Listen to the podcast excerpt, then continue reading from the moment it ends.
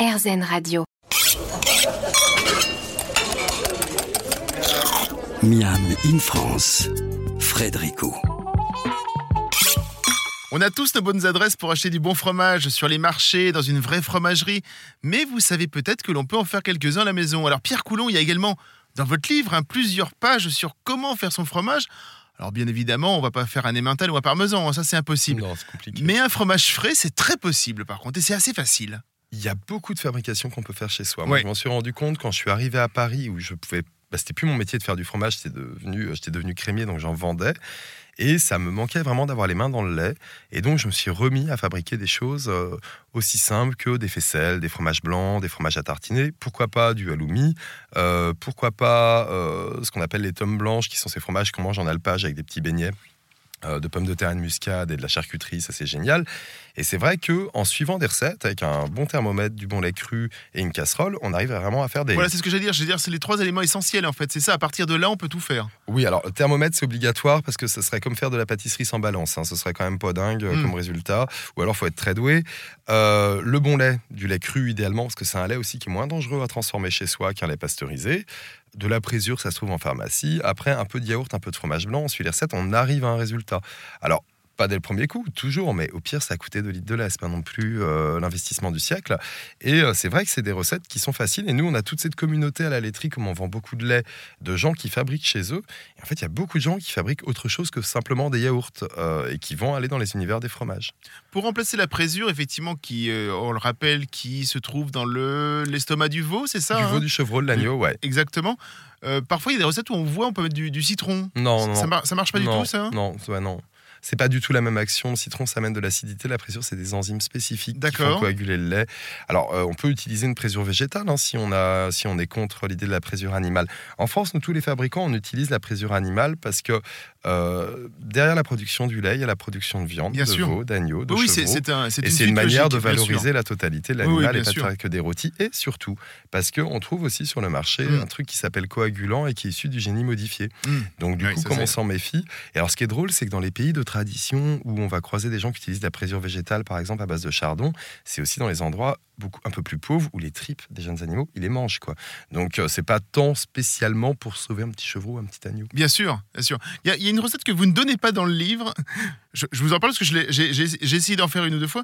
C'est celle de la fromage italien que tout le monde connaît, c'est la mozzarella. Ouais. Pourtant, il y a des tutos sur YouTube. À chaque fois, les gars, ils le réussissent. Moi, je l'ai fait deux fois, je l'ai loupé deux fois. Est-ce que c'est grave, docteur? Est-ce que je suis si mauvais que ça? Non, c'est très dur à faire la mozza. ça intrigue beaucoup les gens et en fait, nous, c'est notre projet de l'été là, d'aller sur le sujet. Ça fait cinq ans qu'on la bosse et en fait, alors il y a une recette qui marche avec de l'acide citrique. Bon, bah, si vous avez envie de mettre un truc qui sert à déboucher les éviers dans, dans votre assiette, euh, why not? Et là, on a un résultat. Par contre, pour arriver à le faire avec des ferments, il faut vraiment du talent. Et C'est ça, j'ai pas de talent. Voilà, Ouais. c'est ça. Vous mais me le dire. des- non, mais c'est un métier. Là, c'est Non, vraiment le moment où on peut pas le faire. D'ailleurs, en Italie, euh, les, les Italiens font pas de la mozza à l'arrache dans leur cuisine. hein. Mm. C'est, euh, ils vont dans des endroits qui sont spécialisés pour le faire. Il y a d'autres recettes plus faciles à faire. Le halloumi, les tomes blanches et les fromages frais. Qu'est-ce que c'est le halloumi? Rappelez-nous un petit peu. Le halloumi, c'est, euh, c'est halloumi ou halloum, c'est un fromage qui se fait cuire, hein, qui est originaire du Levant. Alors halloumi, Ouais. c'est une, euh, une AOC, euh, une AOP sur euh, Chypre désormais, mais euh, c'est un fromage qui va être produit également, qui s'appelle Elim en Turquie, halloum au Liban, euh, et qui se snack à la poêle, qui peut se manger cru aussi, et qui a cette texture un peu chewing-gum. Un petit peu chewing-gum, c'est Ouais, ça. voilà. Pour- pour- ça m'a fait penser un petit peu, l'halloumi me fait penser un peu à ce fromage que l'on trouve au Québec, justement. Alors, Oui. pas dans les bonnes fromageries, mais plutôt. Fromage en grain, et on en trouve dans le des fro- bonnes euh, fromageries. Voilà, c'est ça. Ouais.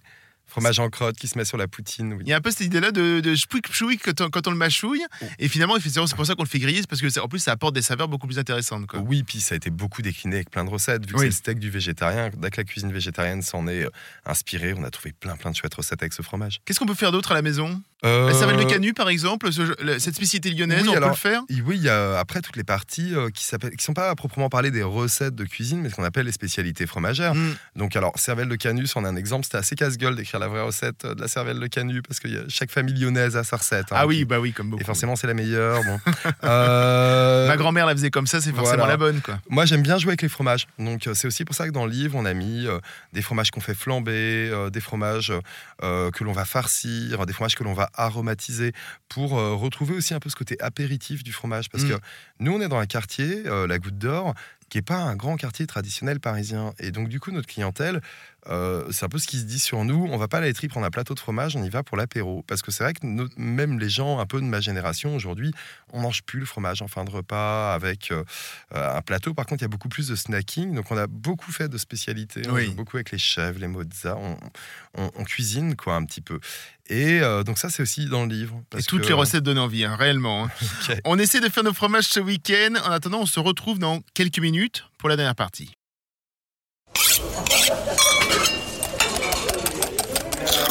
Miam in France, Frédérico. Le pays des 1200 fromages, hein, je l'ai dit en intro, il n'y en a pas 1200 dans votre livre, Pierre. Il y en a quand même beaucoup, Pierre Coulon. Combien vous avez compté de fromages euh, précisément? Oh, précisément dans mon livre, je ne sais absolument pas. Il y a les AOC, les IGP françaises, donc ça en fait une soixantaine en tout, plus l'étranger, elle a une centaine. Allez, une centaine de, exactement de fromages. Vous nous en servez une belle tranche. Déjà, on vous remercie pour ce beau livre. On a l'impression que tous les fromages ont une histoire au minimum, allez, on va dire centenaire. Est-ce qu'aujourd'hui, hormis les créations de certains fromagers avec des truffes, avec de l'ail des ours, comme vous pouvez le faire, est-ce qu'il y a des nouveaux fromages qui se créent et qui vont traverser le temps? Oui, alors énormément. Euh, là, euh, les origines centenaires, c'est que je parle beaucoup des fromages d'appellation. Bien sûr, c'est un ça, des oui, oui. critères de l'AOC, c'est d'avoir euh, de l'antériorité. Donc, le Cantal a dans les 2000 ans, les plus récents, c'est Bleu d'Auvergne et Camembert, on parle de la fin du 19e. quoi. Mm. Donc, du coup, on est sur des fromages qui sont, fin 18e, euh, qui sont bah, tous très très vieux. Après, on voit des fromages se créer, perdurer. Ce qui est rigolo, c'est de voir cette énergie fromagère, un peu comme celle quand on parlait du Québec tout à l'heure, de gens qui vont fabriquer un type de fromage. Moi, j'ai des recettes, il n'y a que moi qui les fabrique. Alors, elles perdureront si les entreprises perdurent, si les gens continuent à transmettre euh, leurs recettes également. Euh, nous, on forme beaucoup de gens, on n'a jamais eu de secret. D'ailleurs, on a vu des petites laiteries commencer à se monter un peu partout. Oui. C'est souvent des gens euh, qui sont passés par chez nous et on voit que soit les recettes sont les mêmes, soit ils les adaptent, ils les refont euh, à leur manière. C'est ça qui nous fait le plus plaisir. Donc, du coup, il continuera à y avoir des créations fromagères parce qu'il y a un dynamisme d'installation malgré les difficultés actuelles. Après, pour que ça reste, euh, bah, il faudra que, ouais, que, que, que les boîtes perdurent, tout simplement. Quels sont les fromages que vous, vous faites euh, qui n'appartiennent qu'à vous, par exemple? Pour Ah, donner, pour, pour, euh, Juste pour que les auditeurs comprennent bien ce que vous faites. Euh, bah, alors typiquement, on a un fromage. euh, alors on joue beaucoup avec les épices, mais avec un poivre sau- sauvage de Madagascar, le petit pilou, c'est un truc qu'on a créé. C'était le surnom de notre ancien fromager. Bah, lui, il est que chez nous. Euh, Qu'est-ce qu'il va y avoir? Après, il y a, il y a des pâtes qu'on a. Je sais qu'on fait un cheddar en Normandie là qu'on sort pour les fêtes. C'est une recette qui est le mélange de euh, 10 producteurs de cheddar, dont Caroline du Québec, Mm. donc qui sera un peu unique, unique à nous-mêmes.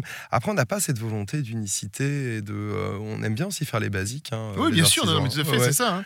Comment est-ce que vous voyez, vous, l'avenir un peu, on va dire, du fromage français? Est-ce qu'il va y avoir cette opposition encore plus forte entre justement les euh, industriels et les fromages artisanaux?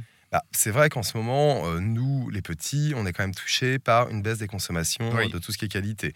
On voit la bio se péter la gueule, euh, on voit aussi que bah, l'argent manque et qu'il n'y a pas spécialement de volonté étatique euh, d'aider nos structures. Alors après, on est nombreux, on est résistants, puis on a la, on a la niaque, hein, donc euh, c'est pas ça qui va, c'est pas ça qui va nous plier. Euh, je pense que ces deux mondes vont continuer à cohabiter. hein. Moi, Mm. j'ai encore des, des centres de formation qui sont pleins de gens qui ont envie d'aller vers ce truc-là. Euh, L'idée, c'est pas de battre les géants laitiers hein, qui continuent Bien à sûr, oui, j'imagine que c'est pas votre objectif. ah non, bien non, sûr. non, bah non, clairement pas. Puis après, c'est des entreprises, des fois j'ai des points de critique sur certains aspects euh, Mm. de leur truc, mais en fait, je me lève pas en pensant à eux. J'ai vraiment autre chose à foutre que. Mais de toute façon, les gourmands viendront toujours vous voir à un moment donné, quoi, j'imagine. Oui, voilà, on les vrais, espère. les C'est- vrais gourmands amateurs de fromage, euh, c'est surtout à vous que vous adressez, ou alors aussi vous adressez aussi aux gens qui ne connaissent pas trop et qui aimeraient peut-être essayer autre chose. Alors c'est euh, aussi un truc sur lequel on commence à travailler maintenant, un peu plus de sensibilisation en allant, on commence maintenant à avoir aussi un peu le temps, parce qu'on a 5 ans, de pouvoir se dire, on Mm. peut aller dans les écoles, on peut aller euh, euh, sur des événements, sur des, sur des trucs un peu plus grand public pour faire goûter nos fromages. Moi je suis assez confiant, hein, mais ça tire un peu en ce moment quand même, on va pas se mentir. Qu'est-ce qui est prévu dans les, on va dire, allez, 1, 2, 3 et 5 ans prochains?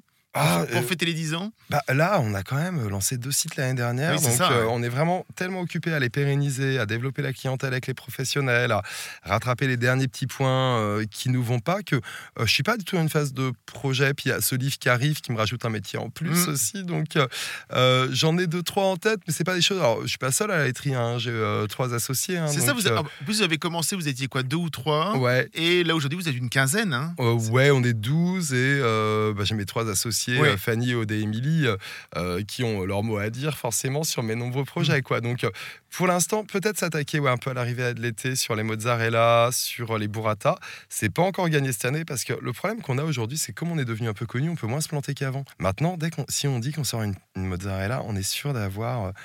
Plein de gens qui vont venir la goûter avec plein d'attentes sur ce produit, alors que bah voilà, nous on. C'est la rançon du succès, Ouais, voilà. Puis on, on fait des fermentations, hein, on n'est pas des, on n'est pas des pâtissiers, on n'est pas des cuiseurs, c'est pas des recettes. Nous allons vous remercier, Pierre Coulon. Je rappelle le nom de ce beau livre, hein, si vous voulez tout connaître des fromages français et même d'autres. hein.